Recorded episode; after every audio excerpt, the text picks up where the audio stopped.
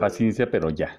Dios nos da hermosas bendiciones en nuestra vida, pero que muchas veces uno puede echar a perder en un momento de enojo o impaciencia. Si el Señor te está dando la oportunidad de conocer a esa persona súper especial que te alegra el día con un detalle, con una sonrisa, con una llamada, también sé paciente con ella o con él a lo largo del día. A día pasan situaciones que no están en nuestras manos y que muchas veces va a implicar que esa persona tenga otras situaciones que resolver y que tú, al no comprenderla, te enojes con ella y vayas dañando esa hermosa amistad que tienes con ella. Antes de enojarte o decirle algo, reflexiona. ¿Vale la pena reclamarle algo en verdad?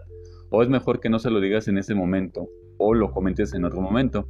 Sé paciente con esa persona y valora esa gran bendición que ha llegado a tu vida. Piénsalo antes de reclamar algo. ¿Vale la pena? Y hay algo que no te gusta, habla con ella el día que no estés enojado y hazlo saber. Que el Señor te bendiga. Víctor Vázquez, escritor cristiano.